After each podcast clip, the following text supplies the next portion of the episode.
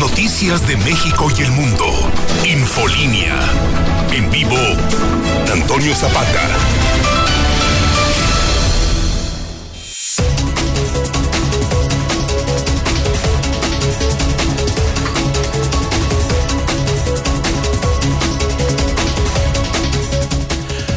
Buenas noches, bienvenidos a Infolínea de la Noche. Mi nombre es Antonio Zapata, el reportero. Y a continuación le tengo a usted las noticias más importantes ocurridas en Aguascalientes, en México y el mundo en las últimas horas.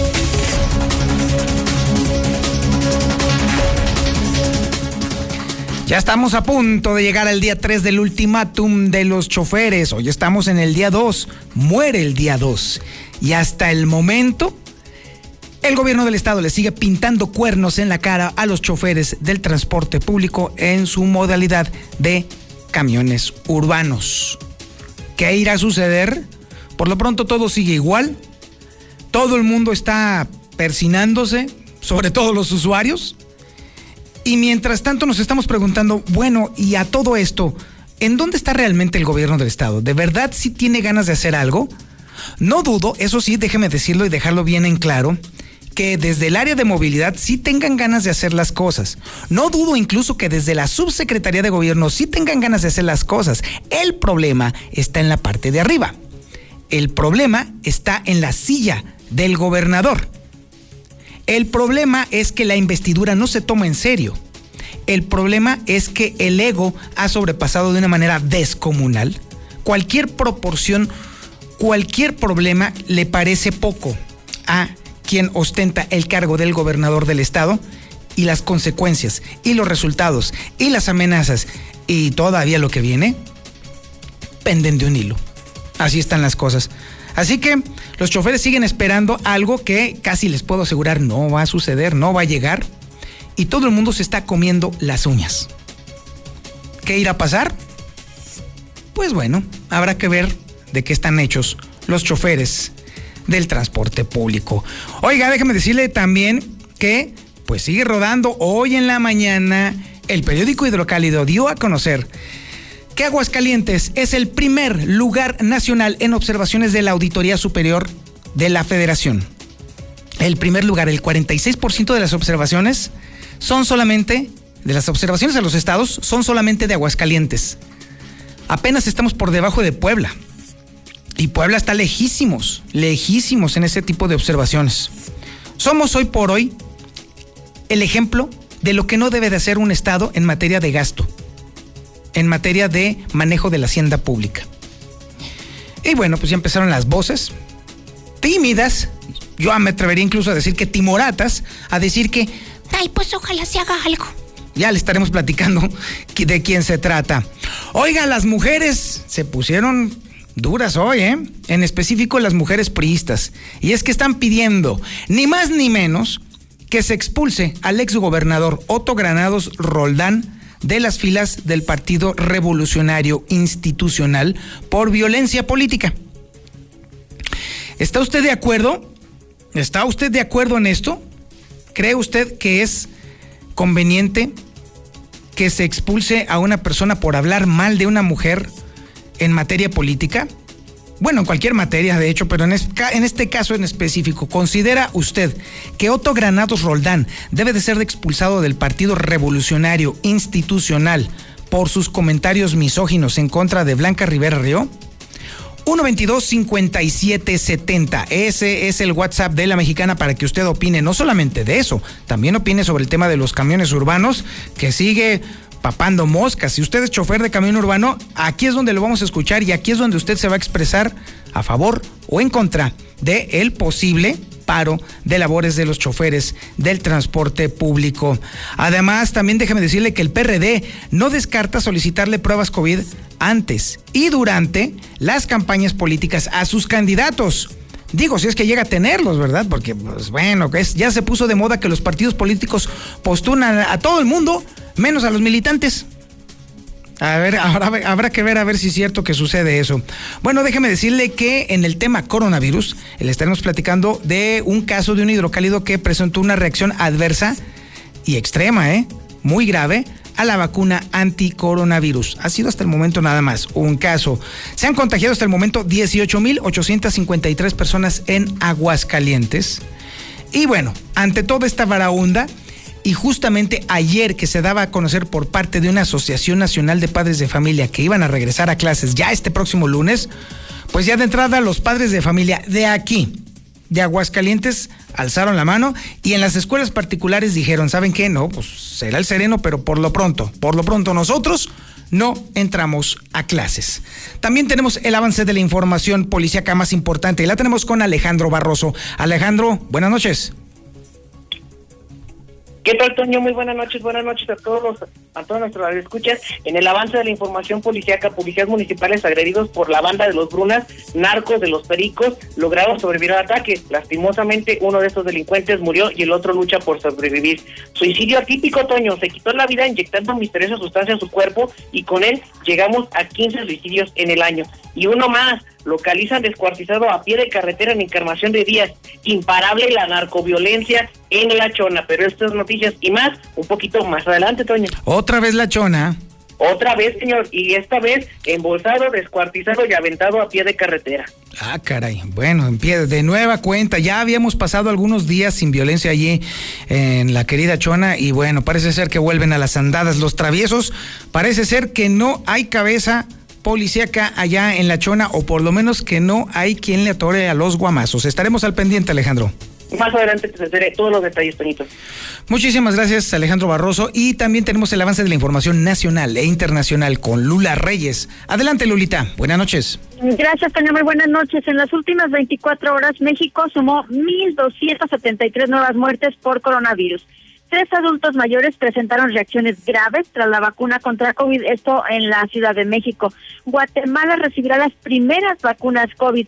España sale del riesgo extremo de COVID al bajar incidencia de casos. En otra información, a nivel nacional, Cámara de Diputados avala la reforma eléctrica de AMLO en lo general. Están discutiendo más de 400 reservas.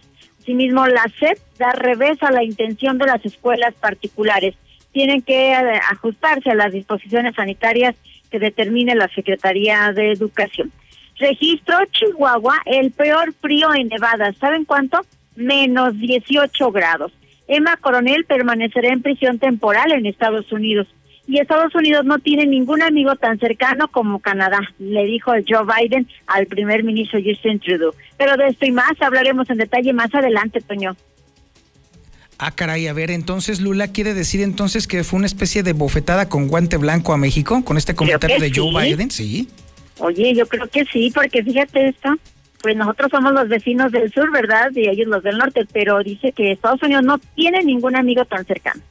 Ay, caray, sí, porque Qué fuerte, muy fuerte, porque John Gavin, el recientemente fallecido diplomático estadounidense, incluso había escrito un, un, un libro que se llama Vecinos Distantes en el cual explicaba que si bien es cierto que eh, eh, a pesar de la cercanía que tiene México, la distancia cultural, social y económica entre ambos será muy grande. Sin embargo, postulaba que era necesario que ambos países se juntaran, se unieran, precisamente para crear una estrategia global que les permitiera ser grandes potencias. Pero ahora con este giro que le está dando Joe Biden, déjame decirte que no solamente está dejando, haciendo a un lado a México en esa, en esa relación, sino que además pone en verdadero peligro las relaciones diplomáticas entre Estados Unidos y México. Sin duda, pero bueno, tenemos también el antecedente de que, por ejemplo, a López Obrador no lo no lo quería reconocer como el, virtual ganador, este que no lo no le habló para felicitarlo, etcétera, una serie de, de cosas que bueno, pues Así es. esto, ¿no? Y en el peor momento posible. En el peor momento. Así es. Estaremos muy al pendiente de tu reporte, Lulita. A tus órdenes, señor. Claro que sí. Buenas noches. Y por supuesto también tenemos el avance deportivo con el Zuli Guerrero. Adelante, mi Zuli. Buenas noches. Muchas gracias, señor Antonio Zapata. Amigos, le escuché muy buenas noches. Fue martes de Champions el día de hoy y bueno, pues el Bayern Múnich no tuvo piedad al vencer cuatro goles por uno a la Lazio, esto pues en lo que fue el partido de ida de la ronda de octavos de final y además en calidad de visitante. Y en el otro compromiso, partidazo también, el Chelsea venció un gol por cero al Atlético de Madrid del Cholo Simeone. Para mañana será el turno del Real Madrid ante el Atalanta. Veremos cómo le va a la escuadra merengue. Además, eh, también, bueno, pues en México y Estados Unidos se pelean a jugador de la selección sub-23, Efraín Álvarez. Los dos lo convocaron, pero bueno, pues ya el futbolista tendrá la decisión de elegir pues prácticamente a quién escuadra estaría representando. También Santos amenaza que si vuelve a haber racismo en contra de alguno de sus jugadores, bueno, pues saldrían de la cancha. Y en información de golf, grave accidente. El día de hoy sufrió Tiger Woods Afortunadamente, bueno, pues está con vida, sin embargo, sí lo reportan como grave. Esto fue en la mañana de hoy allá en Los Ángeles. Así es que de esto y mucho más, señor Antonio Zapata, más adelante. Este es el menú informativo que le tenemos el día de hoy, martes 23 de febrero del 2021. Y por supuesto, usted está en la sintonía correcta, en el 91.3 de FM, en el centro de la República Mexicana, en el canal 149 del sistema satelital Star TV en cadena nacional y por supuesto en las redes sociales más importantes de Aguascalientes. En Facebook nos encuentras como La Mexicana Aguascalientes. En YouTube nos encuentras como La Mexicana TV. Esto es Infolínea de la Noche.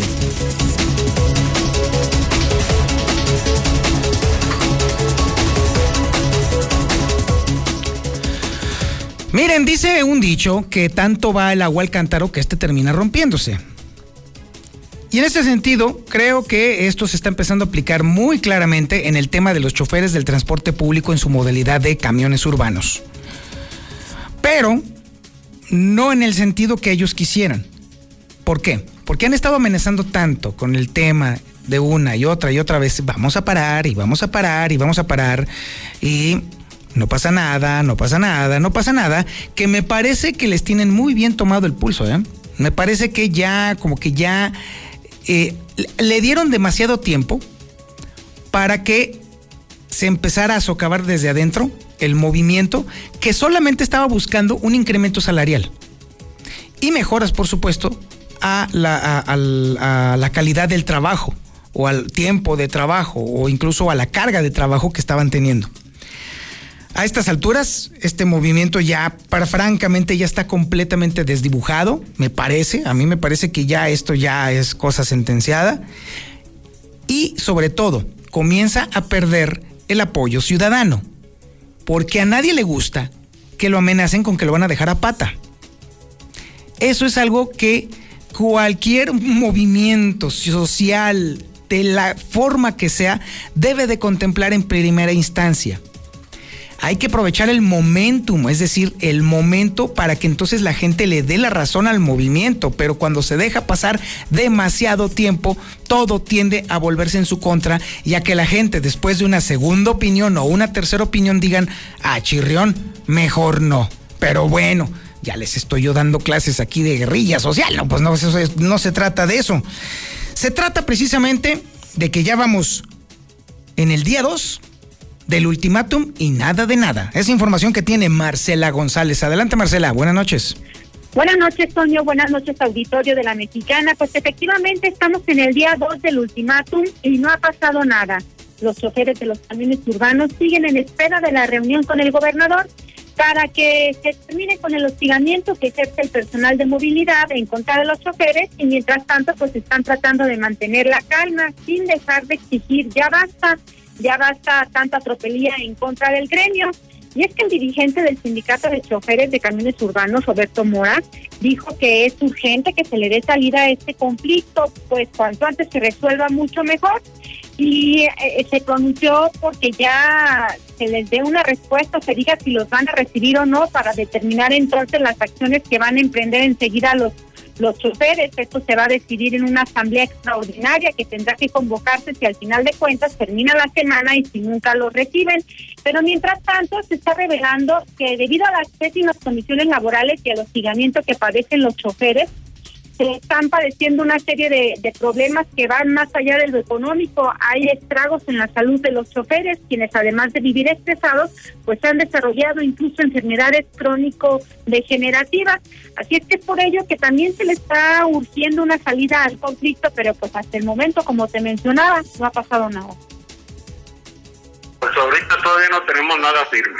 La molestia pues se hace sentir, se hace ver y en ese sentido pues estamos al pendiente pero sí lo que yo les comento a los compañeros, que tengamos calma para que una vez que nos reciban, pues ya platicamos al respecto y vamos a ver el cómo sí, no el cómo no. Estamos en espera de platicar con la autoridad correspondiente, pues para ver qué, qué solución vamos va a hacer, pero ya una cosa firme, ¿sí? En el sentido de que, como luego lo mencionas, ya basta, basta de tanta tropelía en contra del gremio. Sin embargo, hasta este momento aún no hay fecha para la reunión con el gobernador y el tiempo del ultimátum se agota, pues las autoridades tienen hasta el fin de semana como máximo para escuchar de viva voz las quejas del sector. De lo contrario, pues como lo mencionaba, convocarán asamblea y ya en ello se definirá si se van o no al paro. Este es el reporte. Muchísimas gracias, Marcela González. Ahora vamos al tema que destapó hoy en la mañana el periódico Hidrocálido. Los resultados de la Auditoría Superior de la Federación han dejado a todo el mundo boquiabierto. La Federación tiene lo suyo, pero no es el tema de este momento. El tema es Aguascalientes, y es que Aguascalientes resultó ser el estado con más observaciones de toda la República Mexicana. Aguascalientes concentra el 46% de los montos de las observaciones. Son 127 millones de pesos, nada más en el tema de seguridad pública, ¿eh? Nada más en eso. Hay otros rubros que todavía están pendientes de observación en la cuenta pública del 2019. Y déjeme decirle que decir cochinero es poquito, muy poquito, casi nada. El segundo estado con más observaciones es Puebla. Y créame que son algo así más o menos como unos 70, son 71 millones de pesos los que se le observaron. Es un chorro de dinero, por supuesto. Pero, déjeme decirle que para el caso de Aguascalientes a todo el mundo nos dejó boquiabiertos que de pronto nos hemos encontrado con que de ser una entidad que daba el ejemplo en transparencia, en seguridad, en empleo, en educación, en manejo de las finanzas, en todo absolutamente, de pronto se nos fue de las manos. De pronto se convirtió en una auténtica cloaca de corrupción increíble. En un lugar en donde la opacidad reina. En un lugar en donde su administración estatal lo último que considera es justamente el brindarle a la ciudadanía ya no la seguridad de una administración eficiente, no, siquiera la posibilidad de poder considerar que se pueda concluir esta administración sin que antes se destruya el Estado. Así están las cosas. Algunas personas ya están empezando a opinar de manera timorata, creo yo. Y bueno, pues es el caso de Norma Gell. Es información que tiene Héctor García. Adelante, Héctor. Buenas noches. ¿Qué tal? Eh, muy buenas noches. Que se sanciona a quien se tenga que sancionar desde el gobierno estatal ante estas irregularidades detectadas en el órgano superior de la federación. Así lo sostuvo la diputada federal del PRI, Norma Guerra. Los resultados de la auditoría son varios millones, está el caso de Patronato de la Feria, está el caso de la Secretaría de Finanzas, el Instituto de Educación. Finalmente, ya como lo marca la ley, pues tendrán un periodo determinado para poder solventar estas observaciones y en caso de que no sean solventadas, pues tendrán que llevar a cabo las sanciones correspondientes por parte de la Auditoría Superior de la Federación. La propia legisladora lamenta que aparezca Aguascalientes entre las entidades con mayores niveles de corrupción, así como también con esta serie de observaciones. Hasta aquí con mi reporte y muy buenas noches. Muchísimas gracias, mi estimado Héctor. Evidentemente, claro que todos esperamos que se sancione a quien se tenga que sancionar. El periódico Hidrocálido hizo su parte. Ha señalado con toda la claridad del mundo quiénes son son sus nombres y ahí están sus fotografías. Ahí sí no hay ninguna duda, ahí sí no nos tembló la mano, porque además fue algo que dictaminó la Auditoría Superior de, la, eh, de Aguascalientes. Y además, esta parte, este tema de la Auditoría Superior de la Federación, que también es otro asunto. Incluso algunos temas que le corrigió ciertamente al órgano de fiscalización pero fueron algunas cosas pequeñas. La realidad es que cualquier ente que revise las finanzas del Estado encuentra un auténtico cochinero y nosotros lo hemos permitido. Hemos dejado que un vivales, que un ladrón, entre a nuestra casa, la revuelva, la llene de lodo y estiércol y luego después todavía se sienta intocable. Eso es lo que hemos hecho los aguascalentenses. Así, literal. Nuestra casa ha sido mancillada, y lo hemos permitido. Ya, ya estuvo suave. Desde este lado, desde el lado de la mexicana, desde el lado de Infolínea, desde el lado del hidrocálido, le podemos decir que nosotros ya nos cansamos, nosotros ya nos hartamos y lo vamos a señalar puntualmente. Y nos queremos convertir en una herramienta para la gente, para la democracia, para una herramienta también para la ciudadanía, para que la ciudadanía exija, dé a conocer que no está conforme con la forma en la que se están manejando las cosas. Ahí está. Nosotros somos la herramienta y usted es el ciudadano que debe de exigir a sus autoridades o a quienes aspiran a volverse a sus autoridades. Hombre, que ya estamos cansados de tanto, de tanto cochinero. Vamos a un corte publicitario y regresamos. Esto es Infolínea de la Noche. Infolínea. Infolínea. Deberían de sacar al del sindicato de petróleos, al gabacho, porque eso no hace nada, no ayuda ni se para a las terminales a preguntarle a los choferes qué ayuda necesitan o qué piden o algo. Buenas noches, yo escucho la mexicana. Pues sí, los, los, nosotros los operadores de camión urbano estamos ya este, dando un ultimátum a movilidad para que se preste el diálogo, si no, pues ya próximamente vamos a pasar, vamos a pasar y proceder al paro de camiones. Buenas noches, Toño Zapata. Pues de los camiones, nomás con que no nos suban a nosotros los pasajes, porque... Buenas noches, buenas noches, yo escucho a la mexicana. Aquí un humilde servidor del transporte público. Nada más que quede claro, la gente piensa que estamos en contra del pueblo y no, no, no, nosotros estamos para servir al pueblo. Desgraciadamente, movilidad, toda la coordinación de movilidad hace puras tonterías. Sí, mi Toño, que hagan su paro, yo su bicicleta, a mí no me apura. Buenas noches, buenas noches, escucho a la mexicana. Exactamente como dicen los compañeros, nosotros no estamos en contra de la gente, estamos para brindar un buen servicio, pero queremos que el, el departamento de movilidad nos escuche. Lo que van a hacer los choferes, les van a aumentar 100 pesos, se van a contentar y todo arreglado. Buenas noches. Hola, buenas noches, yo escucho a la mexicana.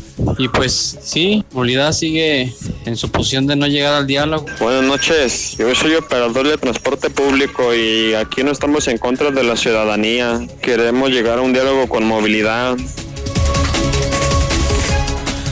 Su opinión es la más importante, su opinión es la que cuenta. Le recuerdo a usted el 449-122-5770. Esa es la línea para que nos haga llegar su mensaje de voz, para que opine usted sobre lo que usted quiera. Aquí hay libertad de expresión. Y bueno, hablando de que cuando se exagera, cuando uno toma la libertad de expresión, ahí le va. Resulta que el exgobernador que a estas alturas ya no me queda muy claro si es priista o no, porque en la última depuración de los padrones de los partidos políticos, tengo entendido que una de las figuras políticas locales importantes que ya no refrendó su militancia dentro del PRI es justamente Otto Granados Roldán. Pero bueno, eso no es lo importante. Lo importante es que el exgobernador ha emitido opiniones muy duras con respecto a la candidatura de la señora Blanca Rivera Río de Lozano. Es sabido por todo el mundo la rencilla política que mantiene, mantuvo y mantendrá, por supuesto, con el exgobernador Carlos Lozano de la Torre. Allá ellos. El asunto radica que esto se ha trasladado a la señora Blanca y ahora resulta que las mujeres priistas dicen no solamente que no están de acuerdo con la posición de Otto Granado, sino que incluso están pidiendo que lo expulsen. No, bueno, con eso de que el PRI uh, tiene un montón de gente a su alrededor, no, hombre, ha de ser muy duro que le pidan eso. Pero bueno, y por otro lado también tenemos el tema de que el PRD no descarta solicitar pruebas COVID antes y durante las campañas a sus candidatos. Para empezar, tiene candidatos pues es un partido satelital del PAN, pero bueno, cada quien. A ver, toda esta información la tiene Héctor García. Adelante, Héctor. Buenas noches. ¿Qué tal? Muy buenas noches. Pues sí, se buscaría la expulsión del PRI del exgobernador Otto Granados por los ataques a la candidata Blanca Rivera, la presidenta nacional del OmniPRI, que es el eh, organismo que aglutina a las mujeres del partido a nivel nacional, Montserrat Arcos, pues lamentó que haya gente que muerda la mano, dijo, de quien le dio de comer tras de visitar a Aguascalientes para respaldar a la candidata, pues lamenta que luego de servirse del partido, pues posteriormente de, no, y en particular, pues se vaya en contra de las mujeres, por lo que pues mencionó que se solicitará que se le abra un procedimiento interno e incluso se podrían ir a las instancias legales. Es gente que muerde la mano de quien le dio de comer, gente que no comprende la nueva etapa política que tenemos y donde el gran movimiento de las mujeres es una realidad y será un factor de transformación en el futuro inmediato, no solo de Aguascalientes, sino de todo el país. En el PRI y en el OMPRI hacemos un llamado y una exhortación a todos los sectores de la población para pedir y exigir que desde este momento y en las próximas campañas se respeten los derechos de las mujeres, que no soslayen sus demandas, que se valoren sus intereses y sobre todo que hagamos una conciencia social de pleno respeto por las mujeres de México y de Aguascalientes. Y que quede muy claro, a partir de este momento haremos no solamente un extrañamiento social, sino jurídico si es necesario, a toda aquella persona que atente contra las mujeres por razón de nuestro género. Por otra parte, en el Partido de la Revolución Democrática dicen que no se descarta solicitar en su momento pruebas de COVID antes y durante las campañas a sus candidatos como protocolos de salud. Así lo sostiene el dirigente estatal Iván Sánchez. No, no, no, no está descartado y es son temas que se están revisando. También tenemos que esperar a que los institutos electorales presenten sus protocolos. Obviamente desde aquí sí lo vamos a hacer respetuosos, eh, vamos a atender los llamados y si hace falta eh, ser más cuidadosos aún que los protocolos, con mucho gusto lo vamos a hacer. Hasta aquí con mi reporte y muy buenas noches. Y ahora nos vamos con Alejandro Barroso y el reporte policíaco más importante de Aguascalientes. Adelante Alejandro, buenas noches. Vaya día el que nos ha tocado el día de hoy, eh, querido Toño. Y es que te voy a platicar una historia que pues causó revuelo para bien y para mal para con la policía municipal.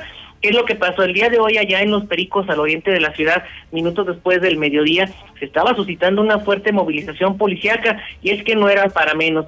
Y es que elementos de la policía municipal fueron agredidos por algunos sujetos integrantes de una pequeña narcobanda de delincuentes conocidos como los Brunas.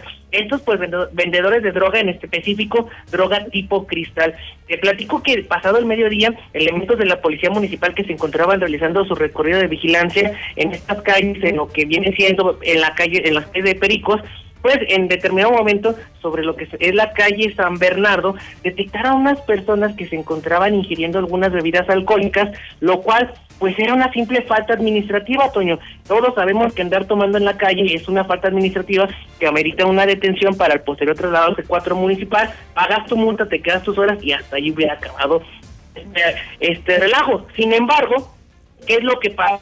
Platico que dos sujetos identificados, uno como Marcos, alias El Marquillos, y otro Titi, o de nombre Ángel, pues se les pusieron al tú por tú a los elementos de la corporación policíaca, quienes al momento de que les solicitaron que estos sujetos fueran eh, puestos a una revisión, a lo que todos conocemos como la famosa revisión de rutina, pues estos se pusieron rejegos, se pusieron... Eh, se cruce de las calles San Rafael y San Bernardo en la, en la colonia Los Pericos, cuando estos ya el, objetos de manera evasiva quisieron pasar desapercibidos por la policía, motivo por el cual los detuvieron, pero al momento de proceder en la inspección, estos sacaron una, una hoja de un cuchillo bastante grande, con lo cual empezaron a atacar a los elementos. Inclusive una de, uno de ellos resultó con una lesión en el pómulo de, la, de su cara en el lado derecho, generando un corte de aproximadamente 7 centímetros. Que milímetros más arriba hubiera pegado este, este cuchillazo, Toño, y estaríamos hablando de que este policía prácticamente hubiera perdido lo que es eh, la vista al momento en el que ya los policías comienzan a detener a estos sujetos, a Ángel de 22 años y Marco de 18, solicitaron el apoyo de más refuerzos porque estos sujetos comenzaron a chiflar la típica para que salieran los vecinos, los amigos y generar con ello el, el, apoyo de más personas. Sin embargo, el famoso y bueno, ya conocido por varias personas como el Pitis, lo conocen como una persona bastante conflictiva, vendedor de droga y con antecedentes pues contra de delitos contra la salud, lo que generó que al momento en el que los policías estaban defendiendo, uno de ellos sacó su arma de cargo y derivado del número eh, que ya estaban rebasados en número, en armas y sobre todo la integridad física de ellos ya estaba superada, pues este policía tuvo que hacer uso de su arma de fuego, accionando en al menos tres ocasiones su pistola, quitándole con ello pues la vida a este hombre, Ángel de 22 años, quien quedó tendido ahí en el suelo, desangrándose, mientras que la otra persona, Marco, pues resultó gravemente herida. De esta acción, pues inmediatamente los policías, al ver que ya estaban neutralizados los sujetos, procedieron de manera inmediata a realizar los primeros auxilios y hacer el llamado a una ambulancia, siendo paramédicos del Licea quienes llegaron hasta este punto y determinaron que Ángel, de 22 años, pues ya había perdido la existencia, mientras que Marco, en condiciones muy graves, fue trasladado a un hospital para recibir atención médica. Finalmente, en un comunicado emitido por la Policía Municipal, dice que trabajará de la mano y aportará los elementos que sean necesarios para la Fiscalía General del Estado para esclarecer los hechos, por lo que de inmediato ambos ambos elementos policíacos pues fueron puestos a disposición de la gente del Ministerio Público para que bueno, como participantes de este hecho pues les den su respectiva libertad o en dado caso comenzar con la carpeta de investigación por el delito delito de homicidio. Que lo más probable eh, tu querido Toño es que estos policías pues salgan en las próximas horas de esta noche madrugada de las instalaciones de la Fiscalía como presuntos eh, responsables, que no va a haber ningún tipo de punibilidad, pero van a quedar fuera de cualquier problema legal. Esperemos que así suceda, porque lo único que hicieron estos estos policías fue defender su integridad física. Y vámonos ahora hasta el norte de nuestra ciudad. Te platico que en el fraccionamiento Villamontaña se dio un suicidio atípico, y es que ese reporte se recibió, minutos después de las 2 de la tarde, cuando en el C4 municipal se estaba manifestando que en la casa marcada con número 118 de la calle Sierra Aguilada en Villamontaña, familiares de un sujeto lo ven encontrado al interior tirado y al piso junto con una jeringa. Esto pues conllevaba a la suspicacia de qué demonios había pasado. Te platico que esta persona que respondía al nombre de Cristian Ociel de 32 años de edad, pues se encontraba tirado junto con él una jeringa que presumiblemente tenía alguna sustancia que se inyectó para provocarse la muerte, Toño. Impresionante, es la primera vez que a mí me toca eh, exponer un tipo de este caso porque es un suicidio, en este caso atípico, por la inyección que este hombre hizo en su propio cuerpo. Finalmente, al lugar de los hechos, pues llegaron elementos de paramédicos quienes confirmaron que nada había que hacer por Cristian Ociel, mientras que personal de investigación pericial de la Fiscalía General del Estado se hicieron cargo de los levantamientos de indicios y el posterior traslado del cuerpo sin vida al servicio médico forense para practicar la necropsia de ley en el cadáver de Cristian Ociel, porque te digo, es un suicidio atípico, hablar de que alguien se inyecta una sustancia desconocida para acabar con su vida, pues es algo grave. Estaríamos hablando en este caso de confirmarse como suicidio el número 15 del año y el número 5 de este mes de febrero. Y vámonos fuera de nuestras fronteras, vamos hasta Encarnación de Díaz, Jalisco, lugar donde otra vez la narcoviolencia, Toño, imparable. Te platico que esta mañana, minutos después de las 7 de la mañana, cerca de lo que es el puente, de lo que es eh, para llegar a la interconexión con la autopista 45D que conduce de Aguascalientes a la ciudad de León, fue localizado un cuerpo destazado literalmente en cachitos y dentro de bolsas negras de plástico. Fue encontrado, fueron encontrados los restos de un cuerpo aparentemente humano sobre la carretera libre Encarnación de Díaz hacia San Sebastián. Este macabro hallazgo se dio a la altura de la comunidad de Santo Niño, lugar donde elementos de la Policía Municipal, Fuerza Única Regional y de la, de la Fiscalía Jalisciense, pues se dieron cita para, en primera, confirmar el hallazgo, el cual era positivo, para posteriormente solicitar los servicios del Instituto Jalisciense de Ciencias Forenses, quienes determinaron la necesidad de embalar todos y cada uno de los indicios para llegar al lago de Moreno y poder descifrar en primera en primera en primera puesta quién es esta persona y el mecanismo de muerte para este dramático hecho de la narcoviolencia que sigue desatada en el municipio vecino de Encarnación de Díaz, con lo que conlleva una nueva narcoejecución, pero una de las más violentas, mi querido Toño. Hasta el momento, pues esta sería la información más importante. Infolinia. Infolinia. En Concretos Boreal le ofrecemos el mejor concreto al mejor precio. Nuestro concreto Cemex avala un mejor trabajo y los precios son los más baratos del mercado. Si vas a construir, piensa en Concretos Boreal. Calidad Cemex. Llámanos al 449-180-2004. 449-180-2004. Concretos Boreal. Grupo Estudia para chef profesional en un año. Tres horas diarias o solo sábados. Los mejores laboratorios y materia prima incluida. 449-918-2845. Inicio primero de marzo. Grupo La forma más fácil y segura de invertir está en Finver. En menos de 20 minutos firmas tu contrato y no necesitarás hacer nada más para ver tu dinero crecer. Ingresa a www.finver.com o manda un WhatsApp al 449-155-4368. También puedes acudir a nuestras oficinas con previa cita y todos los protocolos de sanidad. Finver, invierte para ganar. Encuentre un extenso surtido en crema y vaselina de la rosa de K2. En Abarrotes el líder, calle Maíz en el agropecuario. Desde las 6 de la mañana. Pásele, señor ceñito, aquí pura calidad y bien barato. En Plastiaguas tenemos desechables de todo tipo para surtir tu tienda o puesto de comida con un 15% de descuento más barato que la competencia. Ubicados en Tepezalá 337, Colonia El Plateado. Pedidos y cotizaciones al WhatsApp 201 5327. La mejor atención. Urólogo doctor Gerardo de Lucas González. Cirugía endoscópica de próstata y vejiga. Urología pediátrica. Precio especial a pacientes del IMSS y del ISTE. Citas 449-917-0666. Convención Sur 706 Las Américas. Permiso ICEA 160862909-A. Doctor Gerardo de Lucas González. Citas 449-917-0666. En febrero, enamórate en Espacio Aguascalientes. Con más de un lugar que te hará sentir lleno de amor. Ven con tu pareja y disfruta. Al jugador de la selección sub-23 Efraín Álvarez nació en Estados Unidos, sin embargo sus papás son mexicanos y además el día de hoy también Tiger Woods sufrió un terrible accidente automovilístico allá en Los Ángeles. Afortunadamente está con vida, pero sí lo reportan como grave. Hasta aquí con la información, Antonio Zapata. Muy buenas noches. Muchísimas gracias por su atención a este espacio informativo, Infolínea de la Noche. Nos escuchamos mañana en punto de las 8 de la noche. Y como siempre, como todas las noches, les recomiendo, Pórtese mal, cuídese bien y niéguelo todo.